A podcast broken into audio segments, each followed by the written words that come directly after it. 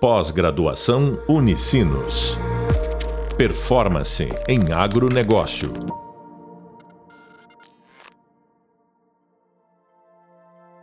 Olá, sejam muito bem-vindos ao podcast da disciplina de Gestão de Riscos do Agronegócio. Sou o professor Cássio Zotaran e no episódio de hoje nós vamos abordar o tema risco técnico e operacional do agronegócio. Vamos nos aprofundar no debate sobre as principais fontes de riscos técnicos e operacionais do agronegócio, bem como as ferramentas e mecanismos de gerenciamento e mitigação.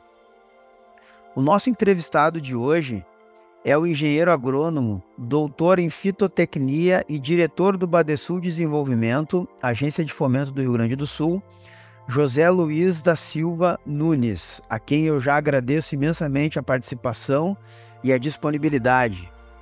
Uh, José Luiz, como está? Tudo bem? Tudo bem, Cássio. Uh, eu agradeço ah, o convite. Tá?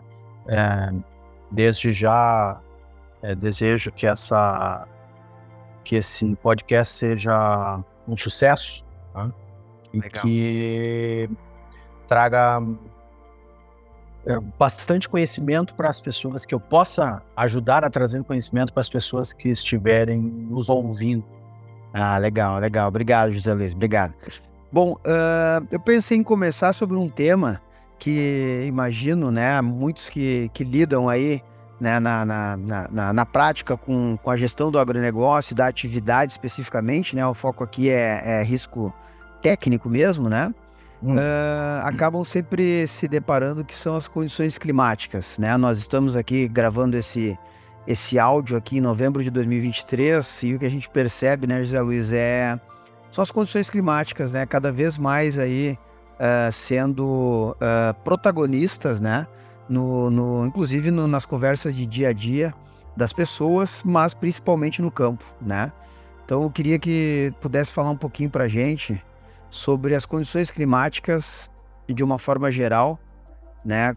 O que, a gente deveria observar hoje em dia nesse quesito? Bom, Cassius, é, que o que a gente tem assim como é, debate atual são as questões de mudanças climáticas que estão ocorrendo é, em todo o globo. Tá? Todo o planeta está sentindo os efeitos é, decorrentes do, do, do, aquecimento e, da, e das mudanças que isso de, é, né, fazem é, na vida das pessoas e, inclusive, na agricultura. Tá?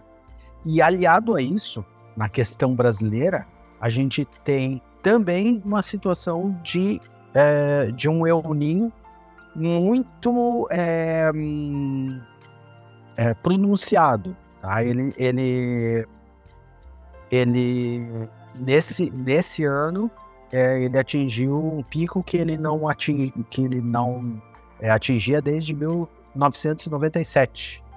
Tá? É, bom, é, esse tipo de anomalia climática, né? Esse tipo de, na verdade, não é uma anomalia, é um fenômeno tá? É, e ele é, periodicamente ele ocorre, tá? Ele tem uma, é, uma certa frequência, né? Em alguns momentos ele é, é o aquecimento, porque o fenômeno El Ninho é o aquecimento ou resfriamento da água do Pacífico. Sim. Então, nesse momento, é, nós temos o aquecimento, tá? que é um fenômeno é, El Ninho. Tá? Uh, isso é, ele impacta de forma direta na região sul, que é uma região produtora, através de chuvas muito intensas, uhum. e na região norte e centro-oeste com seca. Tá? Sim. Uh... Mas, mas, José, José Luiz, deixa eu te fazer uma pergunta. Uh, excesso de chuvas e, ou a falta de chuvas, como o exemplo que tu está citando aqui no norte, é, uhum. é recorrente no ramo do, do agronegócio, né? O que que o que, que dá para se dizer assim em termos de, de, de, eh, do agravamento ou da mudança da, da, pelo que eu entendi da tua colocação nós temos uma intensidade maior né agora né Uh, mas no geral são temas que o produtor ele, ele tem que lidar de tempo em tempo, correto? Tanto a seca, né, quanto o excesso de chuvas. Sim, é, o grande o grande impacto, tá, da do, desse, desse desses fenômenos, desses processos, né, é, é que eles periodicamente eles causam atrasos uh, em plantios, eles, uh, eles é, causam uma série de problemas fitossanitários. O produtor rural, no geral, ele tem uh, ele tem se precavido. O Rio Grande do Sul, por exemplo, ele tem, ele tem tido estiagens frequentes. Tá? Então ele tem se precavido com a forma, com, usa, através da utilização de irrigação, que não era muito comum aqui no estado até 15 anos atrás. De lá para cá cresceu muito. E então, então, questão... então José, José, desculpa, só para colocar, dá uhum. para dizer então que essas condições climáticas vêm é, fazendo com que o, o, o manejo na, na, na, na, na prática ele tem se modernizado, tem, tem alterado significativamente também? Na verdade, ele tem se adaptado. Ah, sim. O, o que que acontece? O produtor rural, ele tem que é, buscar ferramentas que permitam que ele se mantenha na atividade, tá? E, e isso, é, é, isso, na verdade, isso aumenta ah, sobremaneira aquelas tarefas que ele teria que ter cotidianamente. Só que no, no fim, tá? e ao cabo e ao fim, é, é, é uma questão que deve ser é, sempre levada em conta, a modernização da agricultura. O grande problema é que isso impacta em custos, né? E também é porque é gerado né? Uh, uma é gerado uma, um custo adicional para a formação de, da sua lavoura. Né? Além, além, do, além do investimento, né? Além do investimento. Além do, além do investimento, ele tem um custo que ele tem que formar essas tecnologias na propriedade. E, e essas tecnologias, normalmente, elas não são baratas, né? A irrigação mesmo, para tu instalar um conjunto de irrigação, é, é uma pequena fortuna, tá? E isso impacta no custo de produção. Deixa eu aproveitar a tua experiência como diretor de uma instituição de fomento, nesse sentido, pegando esse tópico de investimento. Hoje um produtor rural consegue recursos, ele tem, ele tem como acessar esses recursos, ele consegue prazo para poder é, fazer com que esse investimento se, se pague, já que o investimento é tão elevado assim? É, o, o a, a, agricultura no país ela é subsidiada. Existem os planos é, agrícolas, né, que são uma vez por ano é lançado o plano safra. E dentro desses, do, do plano safra existem os programas agrícolas, tá, que são subsidiados. Tá, eles têm um custo fixo. Uh, eles não são assim, uma, não são baratos, mas eles são mais baratos do que se tu não utilizar o plano. Tá? Entendi. Uh, os, a no caso da irrigação ou no caso da armazenagem, tá? Os, o Plano Safra prevê programas específicos para isso. Existem programas também para uh, sustentabilidade, para adubação e calagem, uh, para fazer integração lavoura, pecuária, floresta. Existe, existe um programa para agricultura de baixa emissão de carbono. Então, toda Existe toda uma, uma, gran, uma gama de programas dentro do Plano Safra para financiar a agricultura. Mas, José Luiz, deixa, deixa eu só fazer um, um, uma, uma ponderação aqui. A gente começou a falar de condições climáticas, né? E aí tu apontasses aí algumas questões bem, bem pontuais que, que, que o agricultor precisa lidar mas que a solução envolve recursos né, financeiros, e aí a gente falou um uhum. pouco sobre a necessidade de, de capital, e aí arrematamos com a ideia do, do financiamento a partir do Plano Safra que vem uma vez por ano, né? O, os programas, os programas, é, os, esses programas que financiam a agricultura, eles estão conectados com os principais problemas que hoje se enfrentam no campo, ou o produtor tem que dar jeito de uma, de uma outra forma também, assim? É, eles são é, eles são conectados com a realidade da, da agricultura, tá? Porque os programas, eles normalmente são montados pelas equipes do Ministério da Agricultura. Tá? Sim. É, eles verificam as necessidades com base, principalmente na questão da... É, porque existe uma interação do, do, do, do Ministério da Agricultura junto ao, às instituições de pesquisa. Então, existe uma série de pesquisas que são feitas e que apontam os caminhos para a, para a formulação do plano safra. É, isso não é uma coisa assim, esses planos eles são formados com bastante antecedência, são planos claro. é, para 5 anos, 10 anos, tá? Claro. E muitos deles, por exemplo, o ABC é um programa que vem desde 2010, né? O ABC financia... Ele financia a agricultura de baixa emissão de, de carbono, que hoje ele está sendo chamado de é, renovável, não é mais ABC. Tá? Sim, sim. E ele, e ele envolve é, assim, uma boa gama de, de investimentos é, em recuperação de pastagens degradadas, informação de florestas, integração. É, existe uma, uma série de programas que são voltados é, para o financiamento de longo prazo do produtor, assim como os financiamentos de curto prazo também, que o Entendi. plano safra não é somente longo prazo. Sim, ele tem, ele, ele tem custeio também o custeio, custeio. custeio. Bom, a gente Bom, José, a gente sabe então que, que o recurso ele é algo que é fundamental, né? Mas ok, tendo acesso aos recursos, né? Esses problemas que, que a gente começou a tocar aí da questão do manejo, né? Uh, quais seriam as ferramentas, assim, pudesse dar alguns exemplos para nós, assim, de, de, dos principais, claro, né? O que poderia ser feito para minimizar, então, para mitigar um pouco esses problemas causados aí pela questão ambiental, que é, né, o, o dia a dia aí de quem trabalha no campo?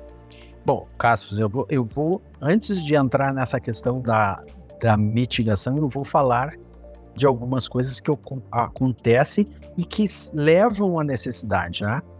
Por exemplo, tá? o excesso de chuva para lavouras como a soja me traz problemas fitossanitários, como, por exemplo, a ferrugem asiática, tá? que hoje é um dos principais problemas da lavoura de soja do país. Tá? O excesso de chuva traz problema de brusone traz problema de ferrugem para, para o milho. Tá? Tá. Uh, a falta de chuva, como por exemplo nós estamos tendo no centro-oeste, ela diminui a, a, a germinação, a, a, o percentual de germinação da, e a densidade da formação da lavoura. Tá? E, e, propicia também uma série de, de doenças de solo que podem se instalar em condições de debilidade das plantas. Tá? Então, Uh, o que que uh, normalmente que, que pode ser feito então para vamos dizer assim para minimizar isso ou para o que que se recomenda normalmente é que primeiro né é, é, o produtor tem que estar sempre atualizado nas ferramentas de, de gerenciamento das suas lavouras né segundo ele, ele tem que ter uma boa noção uma boa é, capacidade né de estocagem e de drenagem da água nas suas lavouras, tá? tá? Ele tem que ter uma boa capacidade de armazenagem na sua propriedade, para justamente para não ter custos elevados de transporte e armazenagem em outros locais. Tá? Ele tem que ter um bom controle na hora da, da, da colheita, para colher o grão com o percentual de umidade correto, evitando assim, por exemplo, no caso do milho, o grão ardido ou ou a micotoxina, tá? E a questão também de é, fazer é, um programa de diversificação e rotação de culturas, que é muito importante para a conservação do solo. E, além de tudo, ter bons programas de conservação do solo, com, com é, curvas de nível, terraceamento, é, plantio na palha, tá? plantio direto, né? Uh, recuperação de áreas degradadas, é, conservação de mananciais, né, que é muito importante. Sim. A conservação de manancial é uma coisa primordial hoje na propriedade. É? Tem eu, gente que eu... fala que. Hum. Ah, pode falar. Não, Desculpa, eu ia comentar. Eh, não, não, eu também aqui, mas a gente vai fazer esse bate-bola. Eu queria te comentar, eu achei interessante essa questão da diversificação, rotação das culturas, porque quando a gente fala de gerenciamento de riscos como um todo, né, a diversificação sempre é indicada. E aí uh, se fala muito em diversificar pensando na receita, no caixa, mas tu estás hum. trazendo aqui o benefício uh, da própria da própria da própria terra, da, da, da, das próprias condições de plantação, à medida em que se usa as rotações. É, o grande problema, o grande problema de tu ter monocultura é que tu vai ter sempre uma cultura instalada em uma área. O que que isso beneficia? A formação de pragas e doenças naquela área. Vão ser sempre, vai ser a mesma cultura sempre e vai aumentar todo ano a, a incidência daquelas mesmas pragas e moléstias. Então, o que tu faz?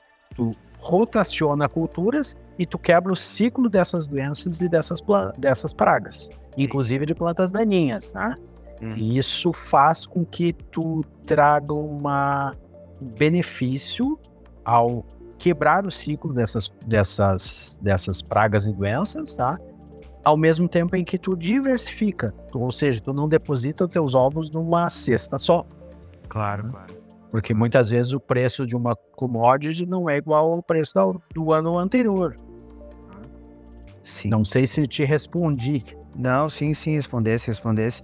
José Luiz, nós estamos aqui já próximos do, do, do final do nosso, do nosso bate-papo, e aí eu queria te perguntar, assim, para fazer um, um, fechamento, né? Uh, bom, os riscos são vários, né? A gente percebe aí que o risco começa de fora, né? Falamos do clima, né? Falamos de outras questões, mas tem também aquilo que, que é mais interno na, na, na gestão da propriedade, né?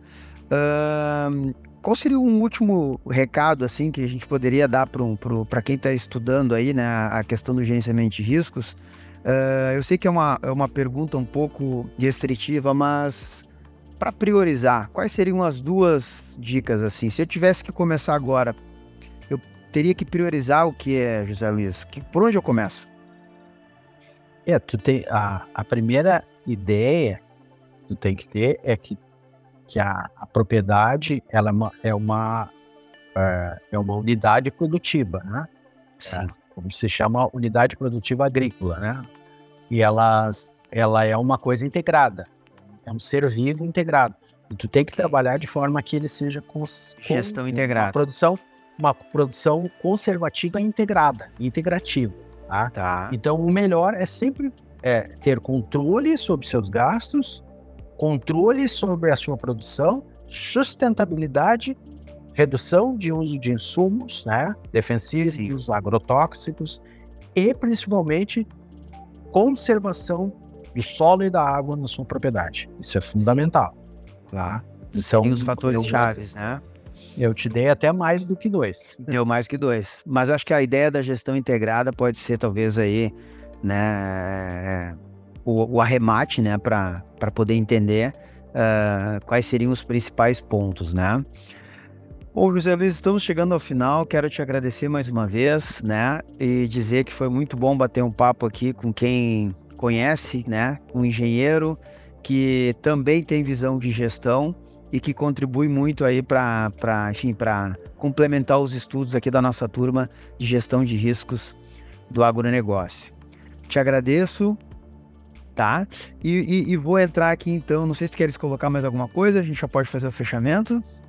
Não, eu só, eu só queria colocar que eu agradeço a oportunidade de falar para o pessoal futuro que vai estar trabalhando com o gerenciamento da, da agricultura. Então, Legal. agradeço novamente o convite. Ah, tá bom, muito obrigado. Pessoal, vamos chegando ao final. Você acabou de ouvir o podcast Risco Técnico e Operacional do Agronegócio, da disciplina de Gestão de Riscos do Agronegócio. Nesse episódio, conversamos com o engenheiro agrônomo, doutor em fitotecnia e diretor do Badesul Desenvolvimento, Agência de Fomento do Rio Grande do Sul, José Luiz da Silva Nunes.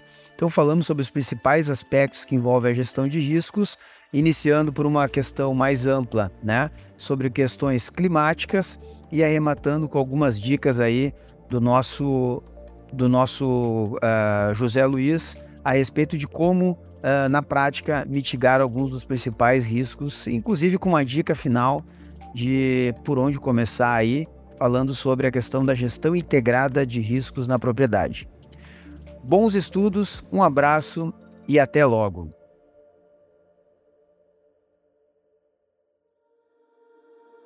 Pós-graduação Unicinos.